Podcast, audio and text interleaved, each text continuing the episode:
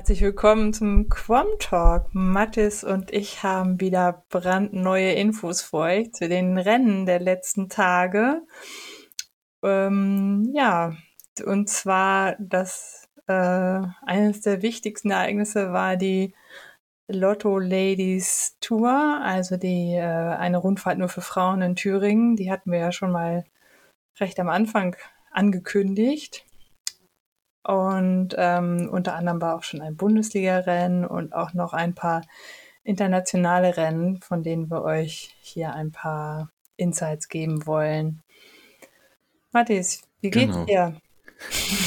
ja, äh, ganz gut, wenig Schlaf, aber trotzdem ganz gut. Und äh, ja, bevor wir äh, loslegen wollen mit den Rennen, würde ich noch eine Kleinigkeit sagen wollen. Und zwar äh, war ich Radfahren und zwar mit einer Hörerin von uns.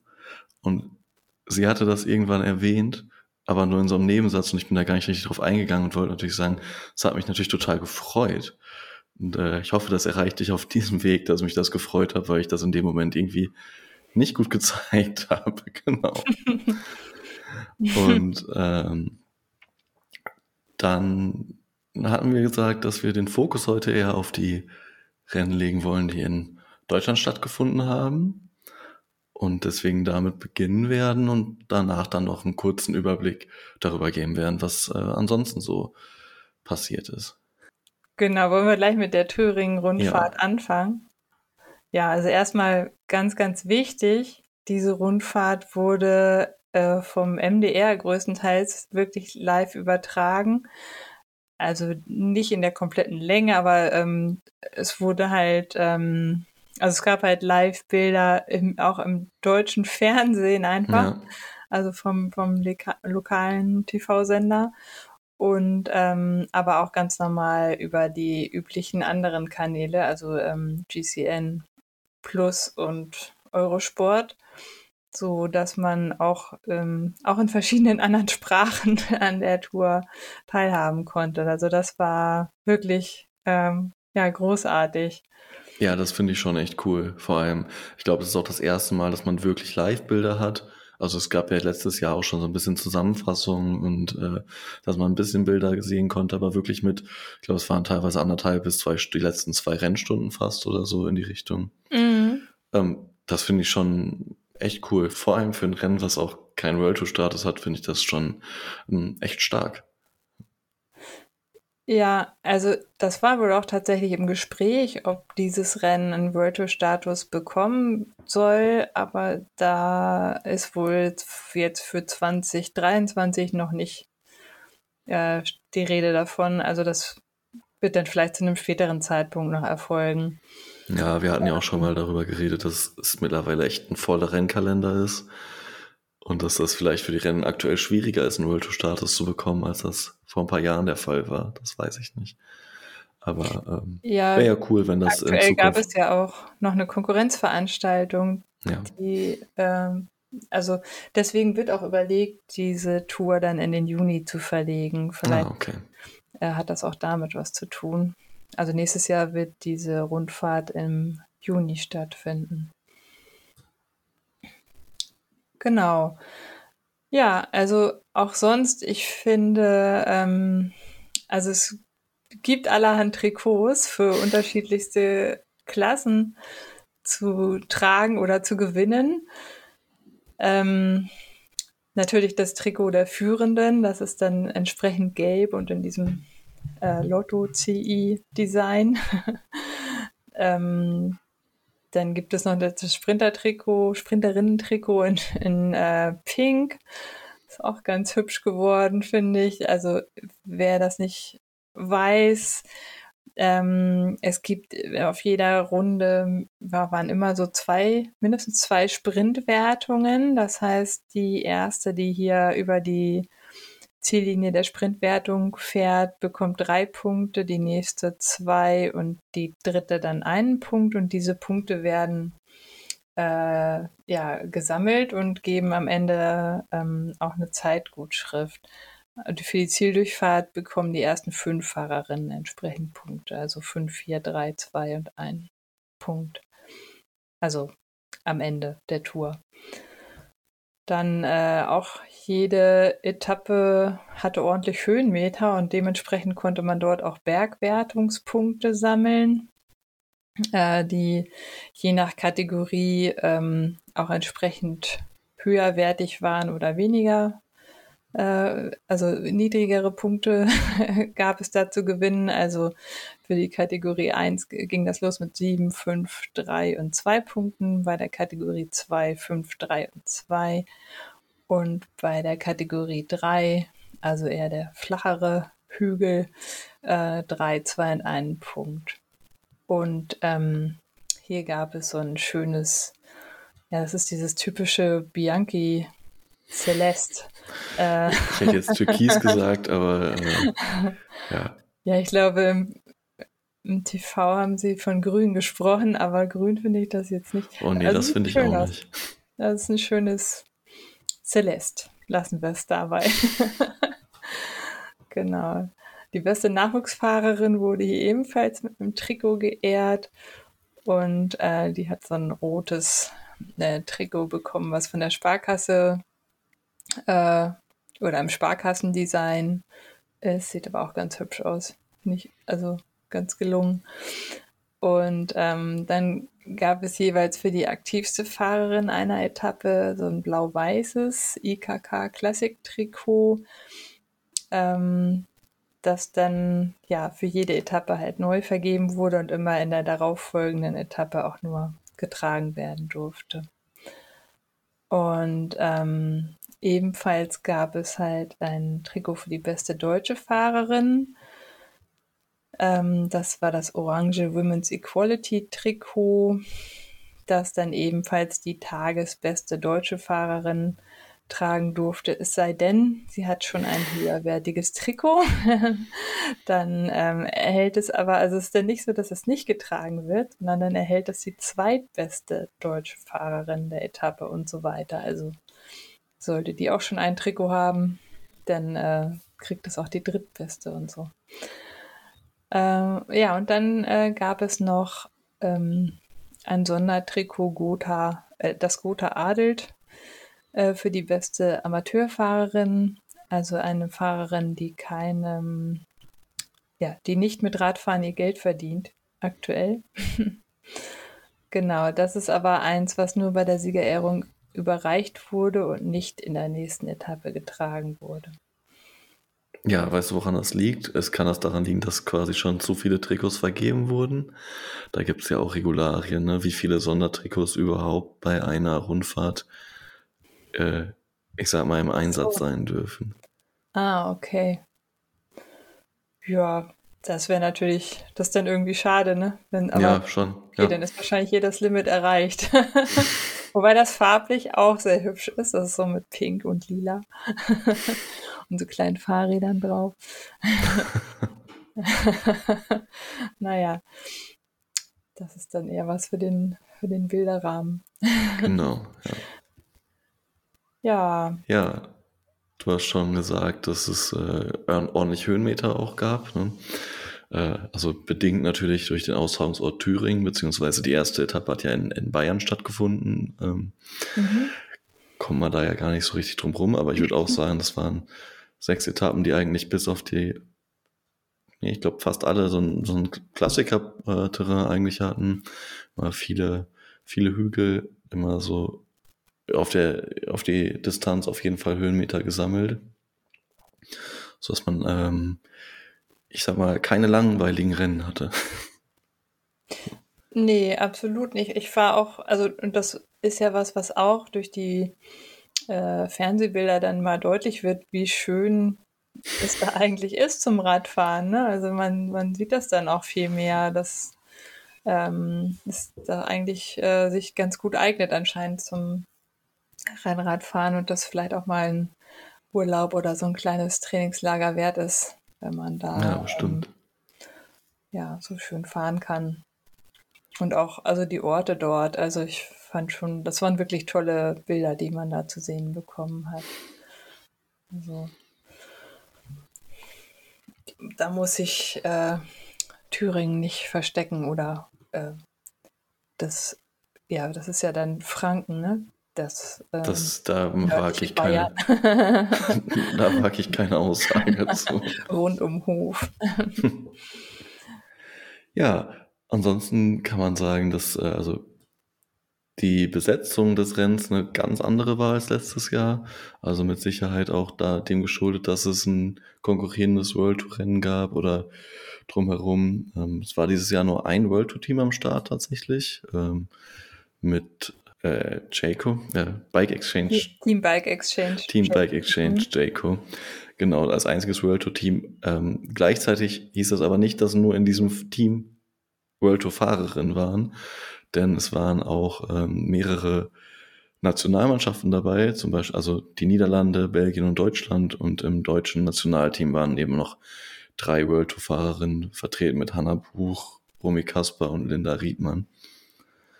Genau. genau. Und dazu kamen dann aber eben noch äh, einige UCI Continental Teams und drei äh, regionale Teams, äh, nee, zwei, nämlich das Team Stuttgart und das Team Maxula Lindig. Mhm. Kommen wir später nochmal drauf, wenn wir über das Bundesligarennen äh, genau. sprechen. Ja, wenn man so durch die Startliste äh, geguckt hast, vielleicht auch gefallen, dass auch viele Crosserinnen am Start waren. Ne? Also zum ja. einen natürlich bedingt durch das Team Planto Pura, wo einfach viele Crosserinnen äh, fahren, aber auch in dem niederländischen Nationalteam ist, glaube ich, noch eine Crosserin dabei gewesen. Mit Fem van Empel. Genau, und auch die Talita de Jong äh, hm. als ja, Teamkapitänin des, der niederländischen Nationalmannschaft. Die, das ist, äh, die, die ist 2016 Weltmeisterin geworden und 2017 Europameisterin im okay. Cyclecross. Also ähm, sie wurde hier am Ende, das können wir schon ähm, sagen, eigentlich geehrt als beste Amateurfahrerin. Also sie hat offenbar aktuell keinen ähm, keinen Job im Radsport in dem Sinne, dass sie damit Geld verdienen kann. Also, ne, sie ist halt für das niederländische Nationalteam da gestartet. Ja. Hm. Genau, also es waren einige World Tour-Fahrerinnen dabei, die aber dann entsprechend für ähm, ja, das Nationalteam unterwegs waren. Entweder, also Team Deutschland war ja auch am Start mit zwei ähm, World Tour-Fahrerinnen, nämlich Linda Riedmann und Romy Kaspar vom Ja, und Hanna Buch. Ne? Und Genau, und Hanna Buch war dabei, aber ja auch, äh, also ich meine, Lisa Brennauer, Franzi Brause, Laura Süßemilch waren ja auch alle am Start. Ja. ja ne, und ähm, ja, die haben wir ja auch schon mehrfach erwähnt. So, also es war schon ein gut besetztes Rennen, auch wenn das jetzt auf den Trikots nicht so eindeutig auf Anhieb zu erkennen war. Ähm, wir haben auch Fahrerinnen vom Team Canyon SRAM dabei, aber es ist das ähm, Develop Team, also das Generation Team, welches natürlich keinen World Tour Status hat. Also falls sich jetzt einige fragen, wieso, das habe ich doch da auch gesehen dazwischen. Ne, das, ähm, da fährt zum Beispiel ähm, Ricarda Bauernfeind ähm, für das Generation Team und äh, hat hier auch wirklich äh, tolle tolle Erfolge eingefahren. Also sie wird insgesamt Fünfte und damit auch gleichzeitig die beste Deutsche im Gesamtklassement. Genau, und fährt auch einen Etappen-dritten Platz raus, glaube ich, oder? Ich muss jetzt auch nochmal kurz jetzt... durch, die, durch, die, Listen gucken. Jetzt habe ich mich gerade verguckt. Vier... Sie ist Vierte geworden Vierte. in Hm. Also dort. Ähm, das ist die Etappe, die mit diesem Ankerberg abschließt, mit einem ähm, Anstieg über 1,1 Kilometer mit 8,4 Prozent im Durchschnitt. Hm. Aber ich glaube, der Aber hat an der steilsten Stelle irgendwie 19 Prozent oder so, ne? Der ist richtig steil. Hm, und auf Etappe 4 wird sie sogar Zweite. Also. Stimmt, genau, hast du ja. recht. Ja. Und ja, und das, ja, richtig gut. Ja, das, ähm, also somit verdient Fünfte im Gesamtklassement und auch nur mit einer Minute und zwei Sekunden Rückstand auf die Führende. Denn dominiert wurde die ganze Thüringen-Rundfahrt von der Australierin Alexandra Manley vom Team Bike Exchange Jayco, die hier ganz stark vertreten waren mit vielen Fahrerinnen. Ich glaube, im ersten Rennen musste eine Fahrerin aussteigen mit einer Schulterverletzung. Aber äh, das hat dem Ganzen keinen Abbruch getan. Also die waren hier wirklich ganz, ganz stark und haben einfach ähm, ja das Rennen von vorne bis hinten ähm, dominiert. Die waren immer im Bild, die haben immer aktiv äh, an der Führung gearbeitet und das Tempo hochgehalten. Und ja, Alexandra Manley war halt, oder ja, die beste von denen und hat äh, damit das gelbe Trikot erfahren in der ersten Etappe und es auch nicht mehr hergegeben. Ja, und hat vier Etappen gewinnen können von sechs. Genau. Also hat, wenn man dann den Gesamtsieg noch dazu zählt, was natürlich auch ein Sieg ist, fünf Siege einfahren können in den, mit den sechs Etappen.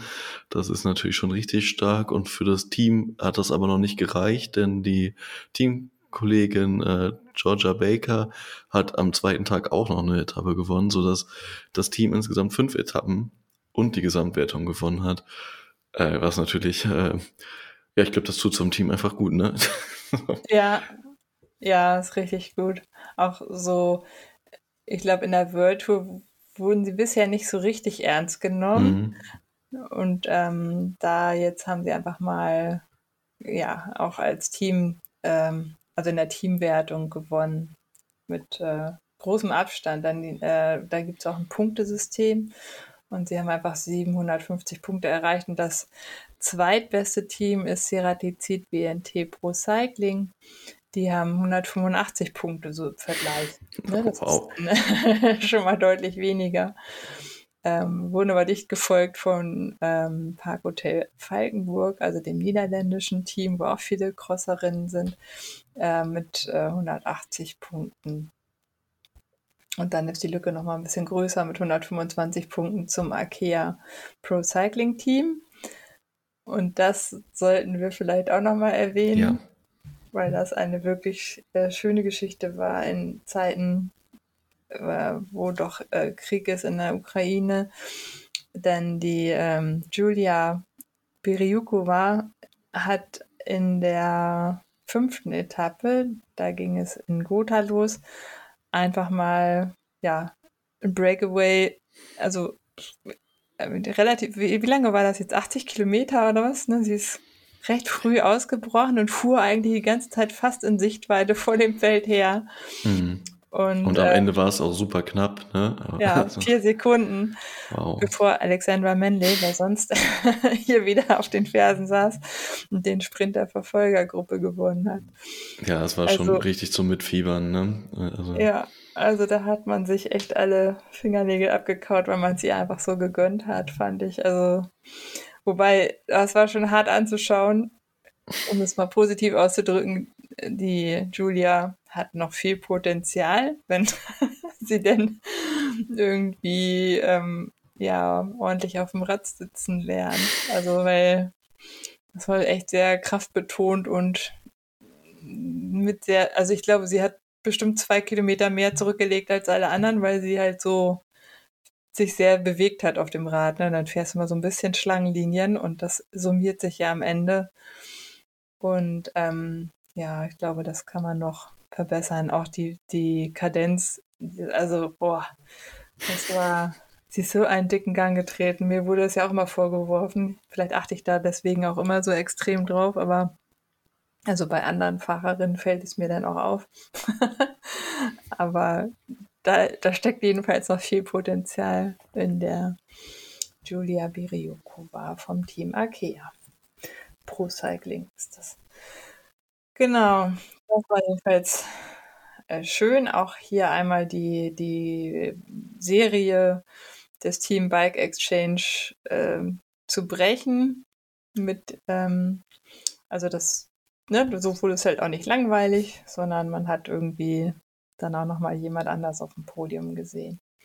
Und ich glaube, alle haben sich mit ihr gefreut. Ja, das denke ich auch. Hm. Okay. Ja, wer auch noch gut gefahren ist ähm, und immer wieder auch vorne dabei war, war Sanne Kant. auch äh, bekannte belgische Crosserin vom Team Plantur Pura. Ähm, dieses Team ist insgesamt auch auf Platz 5 gelandet, also war auch recht aktiv dabei. Und ja, das kann man auch nochmal erwähnen. Gibt es von dir aus noch Dinge? Nee, also von mir aus äh, passt das so zur äh, Thüringen-Rundfahrt. Ich bin gespannt, wie sich das entwickelt, gerade vielleicht auch mit dem Ausblick auf äh, darauf, dass es ein World Tour Rennen werden könnte in den nächsten Jahren. Ähm, ich freue mich einfach, dass es weiterhin stattfindet. Letztes Jahr gab es da ja Probleme mit der Finanzierung und ähm, es ist cool zu sehen, dass das so stattfinden kann und, und sich ganz eigen entwickelt. Ja. Also wir können noch mal kurz die deutschen Fahrerinnen, die dann nach Ricarda Bauernfeind, die war ja auf Platz 5 ähm, im Gesamtklassement hier zu sehen sind. Also Romy Kaspar ist auch sehr aktiv gefahren ne, vom Team Jumbo Visma. Sie war auch echt immer in der Spitzengruppe zu sehen. Und ähm, ja, für den Podiumsplatz hat es bei ihr nicht gereicht. Das wird sie auch ein bisschen traurig machen, glaube ich. Aber ähm, also die beiden haben hier für das Team Deutschland ja gut zusammengearbeitet. Also Linda Riedmann und Romy. Und Linda Riedmann ist dann die nächste Deutsche auf Platz 28, gefolgt von Judith Kral, Deutsche Meisterin im Cross U23. fährt hier für das Team Stuttgart im Sommer. Und ähm, weiterhin auf Platz 31 auch äh, keine Unbekannte sind Lea Lynn-Toltenberg vom Ceratizid WNT Pro Cycling Team und auf Platz 36 Lisa Brennauer. Die kann, glaube ich, auch nicht zufrieden sein damit, aber. Ja, ich glaube, die musste sich noch erholen von der Erkrankung, ne? ja. ich das richtig mitbekommen habe. Ja, so gesehen gut, dass sie die Rundfahrt dann abschließen konnte. Ja. Also, ja.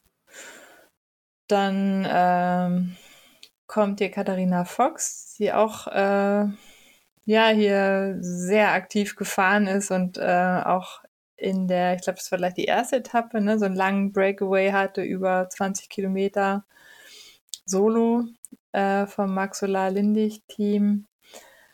Ähm, und ja, ich glaube, es gibt schon ein paar deutsche Fahrerinnen, aber ich glaube, ich kann die nicht alle jetzt hier noch aufzählen. Ja, ich denke auch. Schauen wir mal in die Bundesliga vielleicht, dann haben wir ja, ähm, können wir sie auch gleich nochmal erwähnen.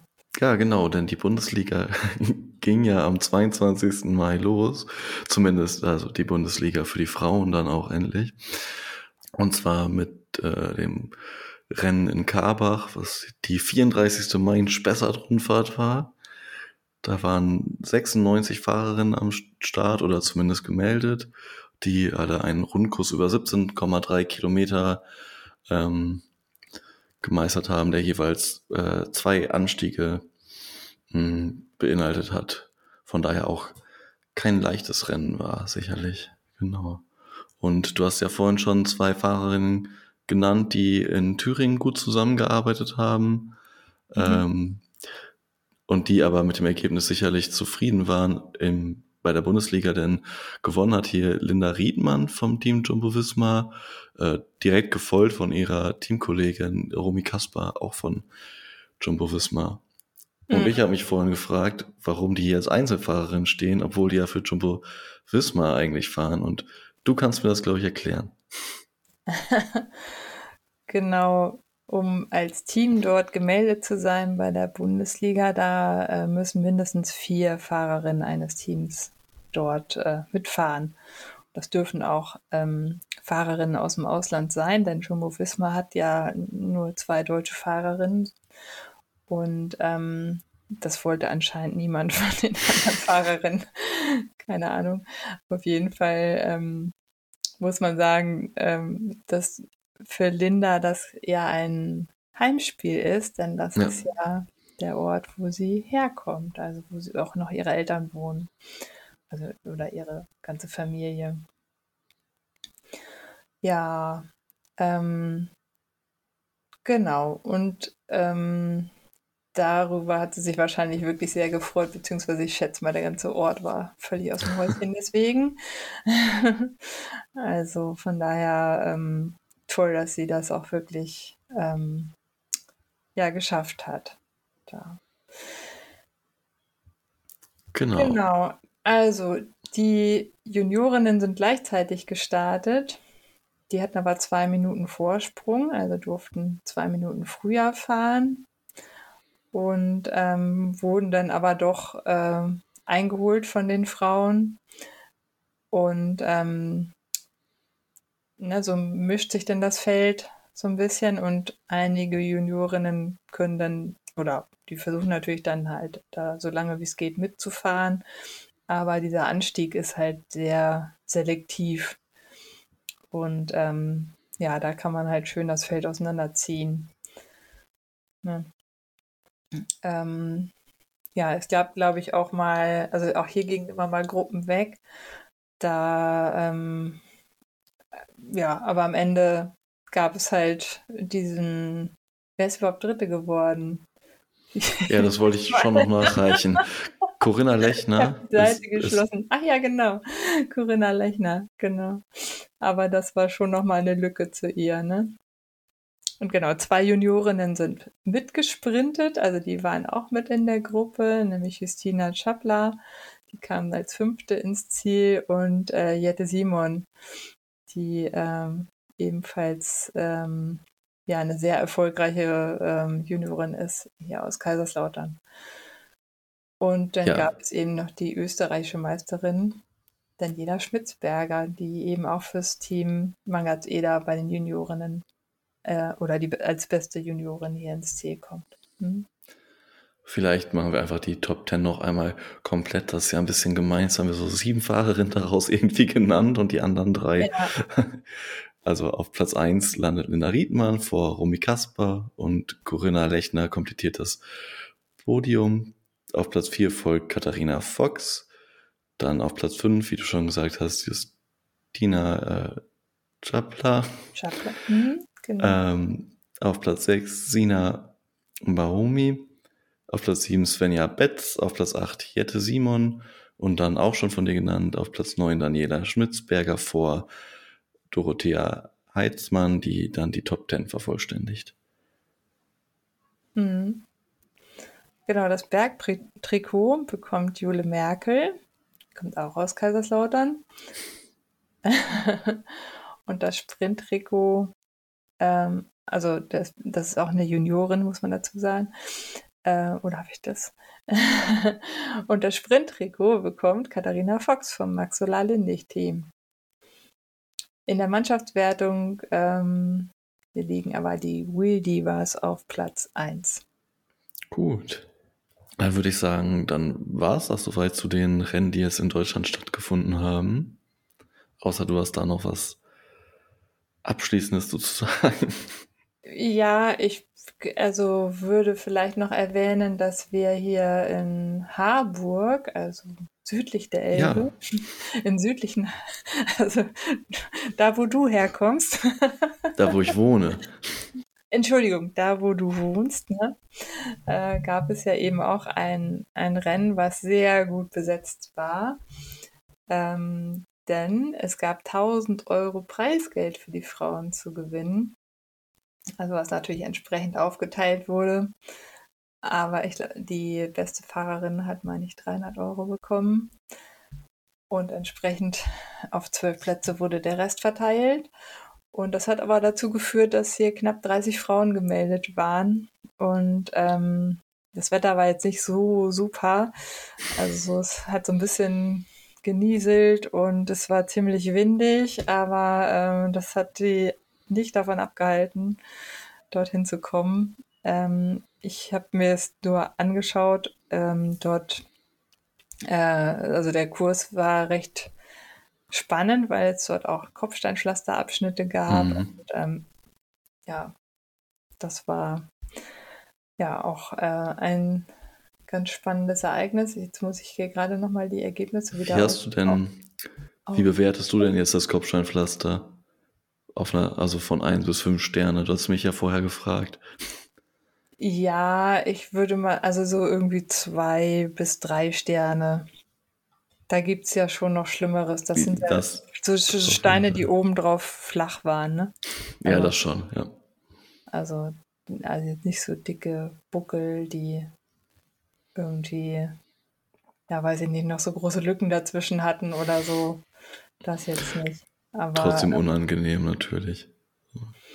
Ja, klar, ne, das ist halt äh, schon schwierig zu fahren, beziehungsweise man muss da dann auch so technisch das, also man muss halt wissen, was man da macht und dann kann man auch dort attackieren, ne? Also mhm. halt das ausnutzen und auf ähm, ja, Kopfsteinpflaster ist es eben von Vorteil, wenn man nicht ganz so leicht ist. Und da kann man sich auch schon sehr genau überlegen, wie man mit dem Luftdruck arbeitet, ne? also mit dem Reifendruck, also dass man halt so gerade so ein Mittel findet zwischen keinen Platten kriegen und trotzdem mit viel Haftung. Äh, also mit eher weniger Druck, damit halt mehr Fläche auf den Steinen haftet, halt darüber äh, rattern kann. Und ja, wer das wohl am besten rausgefunden hat, war jedenfalls Katharina Julia Hinz von der RSG Hannover, die aber hier für das Bundesliga-Team Kieler FV RSV Schleswig-Holstein powered by Dankwart fährt. Genauso wie die Teamkollegin Cordula Neudörfer. Und dann haben wir noch ähm, Bianca Bernhard auf Platz 3 vom Project 19 Velo Club. Und ja, die beiden ersten sind auch gute Crosserinnen, also finde nicht, dass sie hier gute, gut vorne wegfahren konnten. Genauso wie die Viertplatzierte. Bei Stefanie Paul gab es aber äh, ja, zwei Platten tatsächlich. Also die hatte wirklich viel Pech und hat äh, anscheinend äh, ja weiß ich nicht, also äh, vielleicht auch zu wenig, äh, etwas zu wenig Luft drauf gehabt oder so. Weil man kriegt halt, ach ja, da war auch noch so eine Kante, also wenn man da ja etwas unaufmerksam ja, drüber gefahren ist, weil man vielleicht gerade mit ja, der Rennsituation beschäftigt war, dann konnte man sich da auch ganz gut so einen schönen Snakebite holen, weil man einfach auf die Kante gefahren ist. Also ja, auf jeden Fall hatte sie zwei Platten und musste deswegen sich hier mit dem vierten Platz begnügen, sonst wäre da auch mehr drin gewesen für Stefanie Paul. Ähm, aber auch dann geht es weiter mit ähm, Amelie Mies, auch wieder Kieler RV Bundesliga-Team. Und ähm, ich will jetzt nicht alle aufzählen, aber das waren jetzt so die besten, die man hier aus den Bundesliga-Teams irgendwie äh, kennt. Also ich habe hier noch Linda Riesenmeier vom RSV Gütersloh, die fährt für das Team Wehrmarsch, Gütersloh NRW. Ähm, könnte vielleicht auch in der Bundesliga starten, das habe ich jetzt aber noch nicht geprüft. ja, ja, aber insgesamt äh, kommen jedenfalls 24 Frauen hier ins Ziel und ja, haben Punkte gesammelt. Also Radnet-Punkte und ja, ich, also ich fand es ganz spannend anzusehen, eben auch mit der Menge an Frauen, die da am Start stand und das fand ich einfach ja sehr beeindruckend. Ich wäre auch gerne selber mitgefahren. Das ging aber nicht aus Gründen. Es geht nicht alles, ne? Nee, also genau, da war ich noch zu K.O. von einer anderen Veranstaltung. Ja. Ja, ja, cool, dass du das auch noch eingebracht hast. Äh, Finde ich auch sehr schön, dass das hier bei mir um die Ecke stattfinden kon konnte oder stattgefunden hat und hoffe, dass das nächstes Jahr wiederkommt. Ja, genau. ich hoffe auch. Also das, ich glaube, das war schon, also für dafür, dass jetzt eigentlich echt schlechtes Wetter war, war das schon eine sehr erfolgreiche Veranstaltung. Sehr ähm, schön. Ja. ja okay, cool.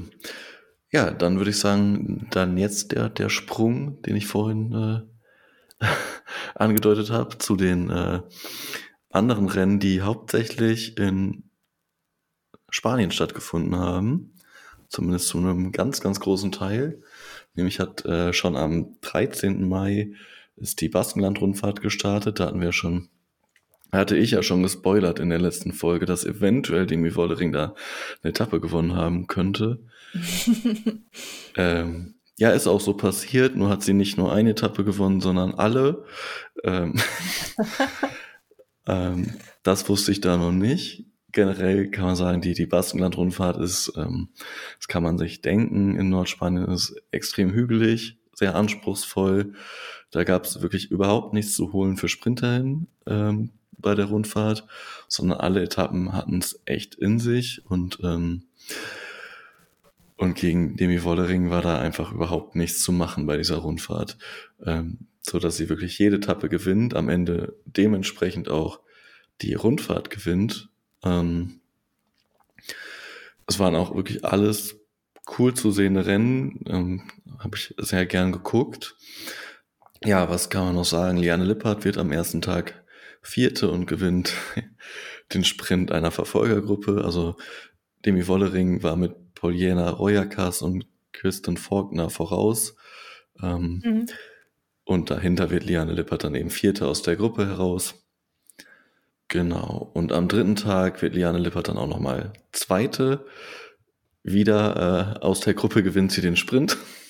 Mhm. Aber Demi Wollering ist eben alleine voraus. Ähm, genau, also ja. von Liane Lippert wieder auch ein super starkes Rennen, wird insgesamt im GC Sechste. Ähm, die dritte Etappe fand ich noch echt spannend, weil es hier wirklich langen Anstieg gab. Bis 8,2 Kilometer vom Ziel ging der etwa.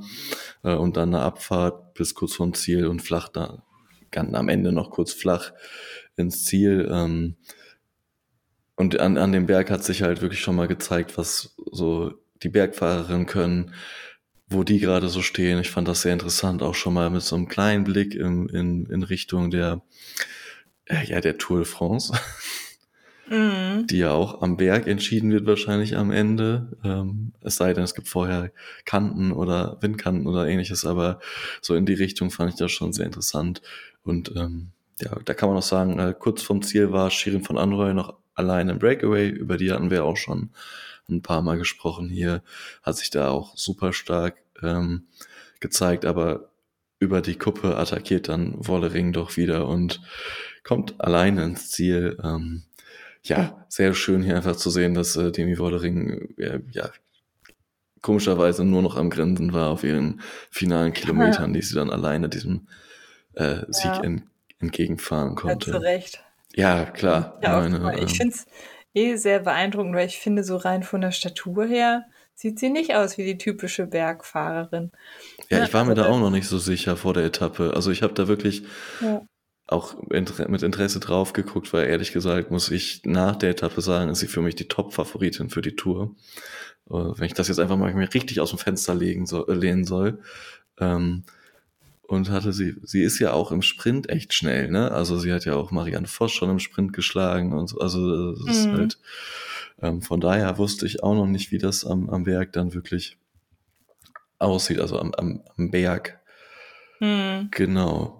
Wer sich aber auch super stark gezeigt hat, war eben Pauliana Royakas, die insgesamt Zweite wurde, die Fahrerin vom ähm, Canyon SRAM Team. Ähm, genau. Und Warum ist eine Bergfahrerin? auch von der Statur her so. genau. Die ist eine Bergfahrerin, hat sich auch richtig warm gefahren jetzt diese Saison. Denn äh, direkt das nächste ja. Rennen, Durango Durango, gewinnt sie dann. Das ist auch noch in Nordspanien. Äh, ein Rennen der in Anführungsstrichen zweiten Kategorie, also kein World Tour Rennen, aber im Prinzip ging es da weiter wie bei der ähm, Baskenland-Rundfahrt. Ein hügeliges Rennen mit, mit mehreren Bergwertungen und ähm, Royakas kann da eben gewinnen. Ähm, und da fährt Cicero Trupp Ludwig auf Platz drei, die auch noch nicht so ah, viele okay. Top-Ergebnisse ja. gesammelt hat dieses Jahr.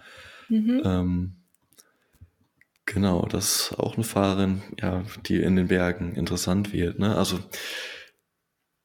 ja, ich hoffe, dass man sie noch öfter auch vorne sieht. Also wie gesagt, dieses Jahr war es noch gar nicht so viel an Ergebnissen, aber da ist sie eben auf Platz 3 jetzt und das ist ja ein gutes, gutes Ergebnis, ein gutes Zeichen. Mal sehen. Mhm. Ähm, ja, genau.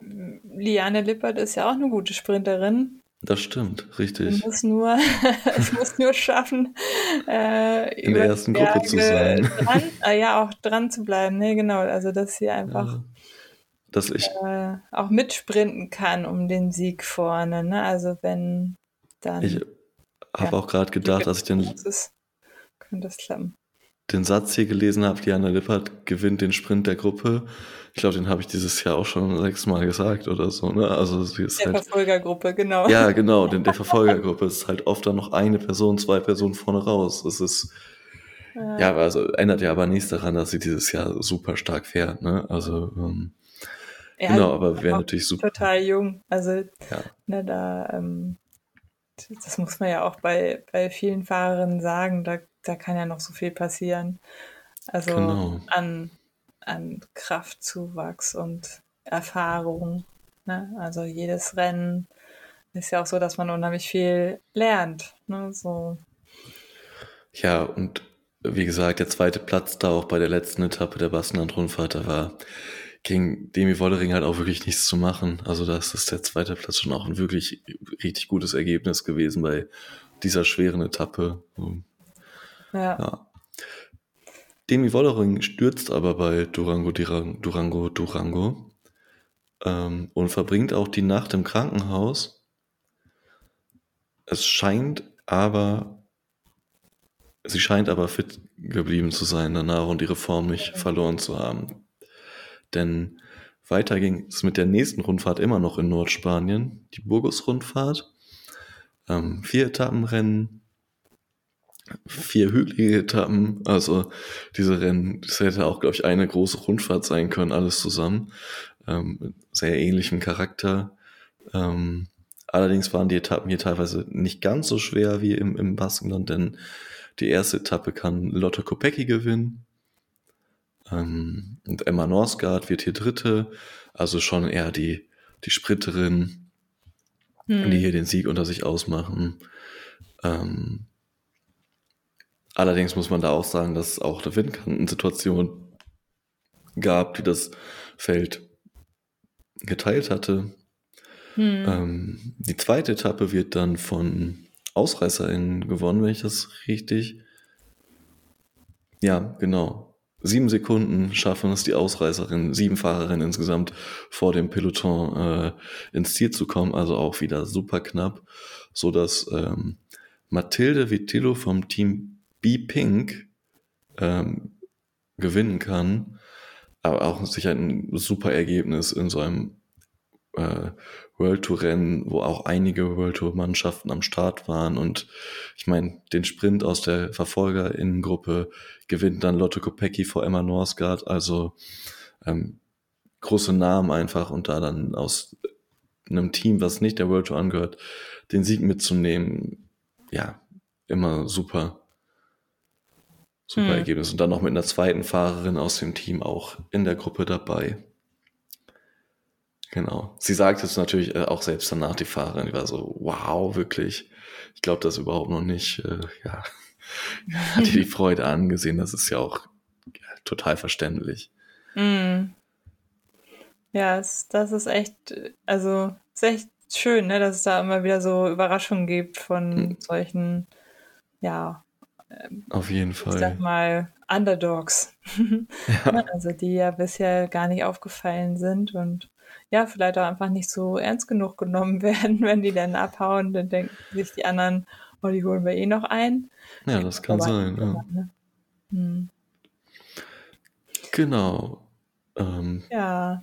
Dann kam die dritte Etappe, bei der man auch gesehen hat, dass äh, Demi Wollering wohl doch ein bisschen unter ihren Sturzfolgen zu leiden hatte, denn da ist sie aus der Gruppe rausgefallen irgendwann und hat ein bisschen Zeit einstecken müssen. Ähm, das ist dann gleichzeitig passiert, als äh, Mavi Garcia attackiert, die dann auch ähm, gewinnt mit einer zweiten Fahrer, äh, nee, sie gewinnt alleine, hatte aber noch eine zweite Fahrerin dabei, Evita Music vom Team FDJ Nouvelle Aquitaine Futuroscope. Ähm, mhm. Ja, und die kommt zwölf Sekunden nachher an und ich möchte es jetzt nicht sagen, aber Liane Lippert gewinnt den Sprint der Verfolgergruppe. naja, Mavi Garcia, muss man sagen, ist ja auch die spanische Meisterin und hat natürlich äh, auch da einen kleinen Heimvorteil vielleicht, ne, weil sie ja einfach ja. Die, die, die meisten Fans vor Ort hat wahrscheinlich. Und vielleicht auch strengen Kenntnisse. Äh, das kann mhm. ja durchaus sein. Mhm. Ja, dann schon zur letzten Etappe, ähm, die auch die härteste Etappe war, würde ich sagen. Da ähm, ist einiges nochmal passiert und das GC auch komplett äh, durcheinander gewürfelt, gewürfelt worden. Ähm, ja, hier kann man jetzt sagen, wahrscheinlich hat sie ihre Form trotz Sturz behalten, denn Demi Vollering gewinnt die Etappe. Ähm, gefolgt von Juliette Labousse, der Teamkollegin von Diane Lippert bei Team DSM. Ist auch noch eine junge Fahrerin, die ähm, hier ein super Rennen gezeigt hat und dadurch, dass sie da eben als Zweite ins Ziel kommt, dann ohne Etappensieg die Rundfahrt gewinnen kann. Ja. Mhm. So viel zu diesen Rennen im, im Schnelldurchlauf und wo wir schon von äh, ja, Seriensiegerinnen gesprochen haben, also einmal äh, bei der Lotto Thüringen Tour und dann aber auch bei der Baskenland Rundfahrt kann man noch sagen, dass es noch eine kleine Rundfahrt oder eine Rundfahrt gab in, in Großbritannien, die äh, White London Classics, äh, wo drei Etappen stattgefunden haben und drei Siege. Ach so, sorry, das wolltest du sagen, ne? Drei Siege von wem? es gibt ja noch eine andere sehr sprintstarke Fahrerin, ne? genau. nämlich Lorena Vives vom Team DSM, die ähm, ja hier einfach auch äh, komplett dominiert hat und auch ähm, ja kurz mal Elisa Balsamer und Lotte Kopecki ähm, also die Weltmeisterin vom Team Trek Segafredo und Lotte Kopecki vom Team SD Works abstellt. Und ähm, ja, einfach ja, ganz souverän gewinnt. Also am Ende hat, ähm, also von diesen drei Tagen hat Elisa Balsamo 19 Sekunden Rückstand und als dritte Emma Norsgaard Bjerg, die du ja eben auch schon genannt hast, mit ohne Bjerg, ne? Aber ich weiß auch nicht, warum sie immer noch so geführt wird hier. Aber ähm, eigentlich ist es ja Emma Bjerg. Äh, die wird jedenfalls dritte im Gesamtklassement mit 28 Sekunden Rückstand und erst auf Platz 4 kommt dann Lotte Kopecki mit 31 Sekunden. Und dann unsere drei italienischen Fahrerinnen Chiara Consoni vom Team Biker Travel Service, Marta Bastianelli vom Team UAE Team LDQ und Silvia Persico vom Biker Travel and Service Team. Genau, und ähm, aber ich weiß, äh, warum bei diesem Rennen, nee, nicht bei diesem, sondern bei diesem spanischen Rennen, eine Fahrerin fehlte, nämlich Ellen von Dijk. Ah, ja. Trek Alfredo, denn Na, sie klar. hatte sich noch was anderes vorgenommen, und zwar eine Solo-Herausforderung. Und ich glaube, das ist mental so, ja, fast das Härteste, was man machen kann.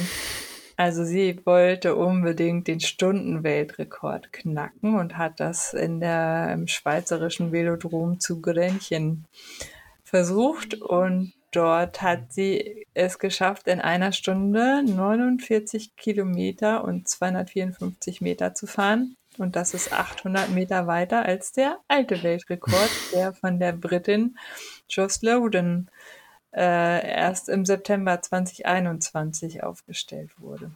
Also der bis dahin geltende Rekord. Und ähm, ja, also Respekt dafür. Krasse Sache. Ich, also das bedeutet ja dann, dass sie also annähernd 50 km/h, nämlich 49,245 km/h gefahren ist in dieser Stunde. Also Wahnsinn. Das ist echt der Hammer. Also, ja, das äh, muss brutal sein einfach. Ne? Ja. Ja, sie sagt auch, nach 45 Minuten war ich richtig müde. ja.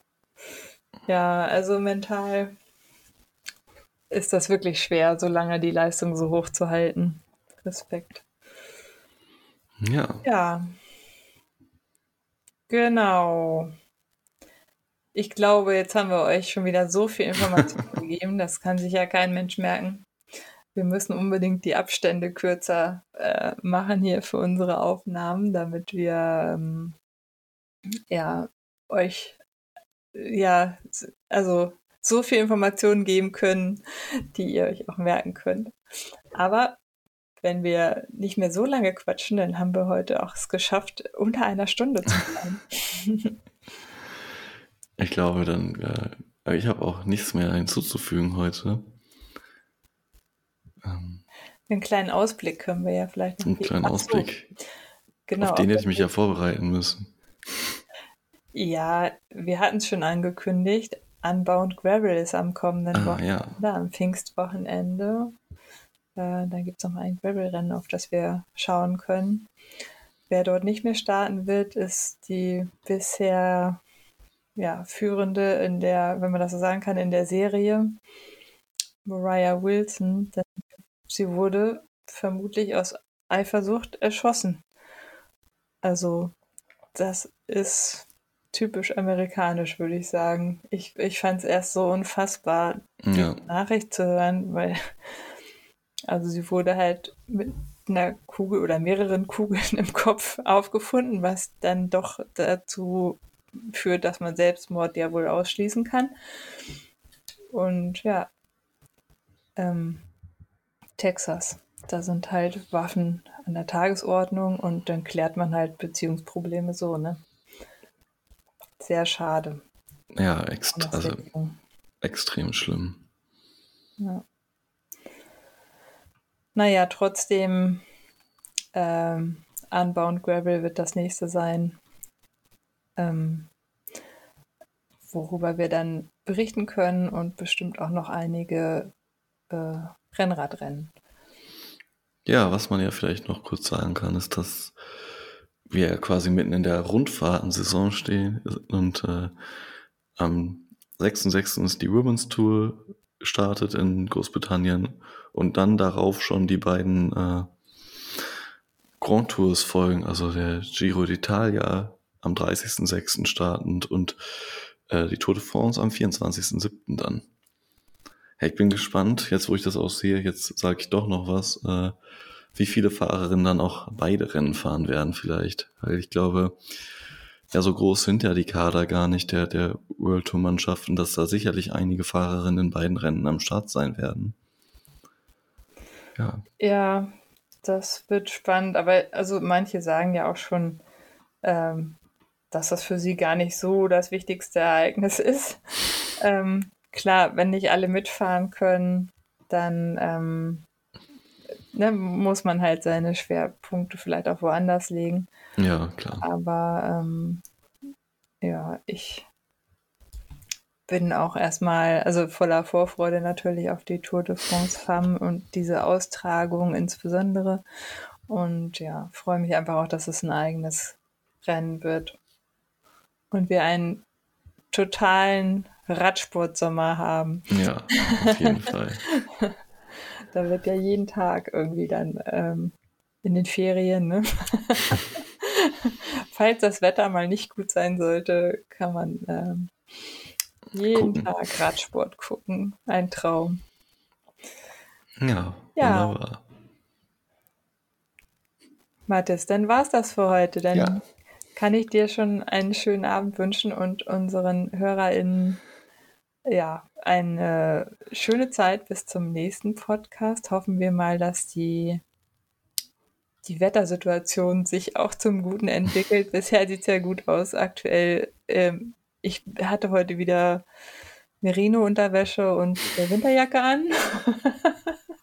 und denke, das ist Hamburg, ne? Oder Deutschland einfach. Da geht 8 Grad gehen immer. Im Dezember Ende Juni. Na, Ende Juni vielleicht nicht mehr, aber Ende Mai anscheinend ja doch noch. Also, ja.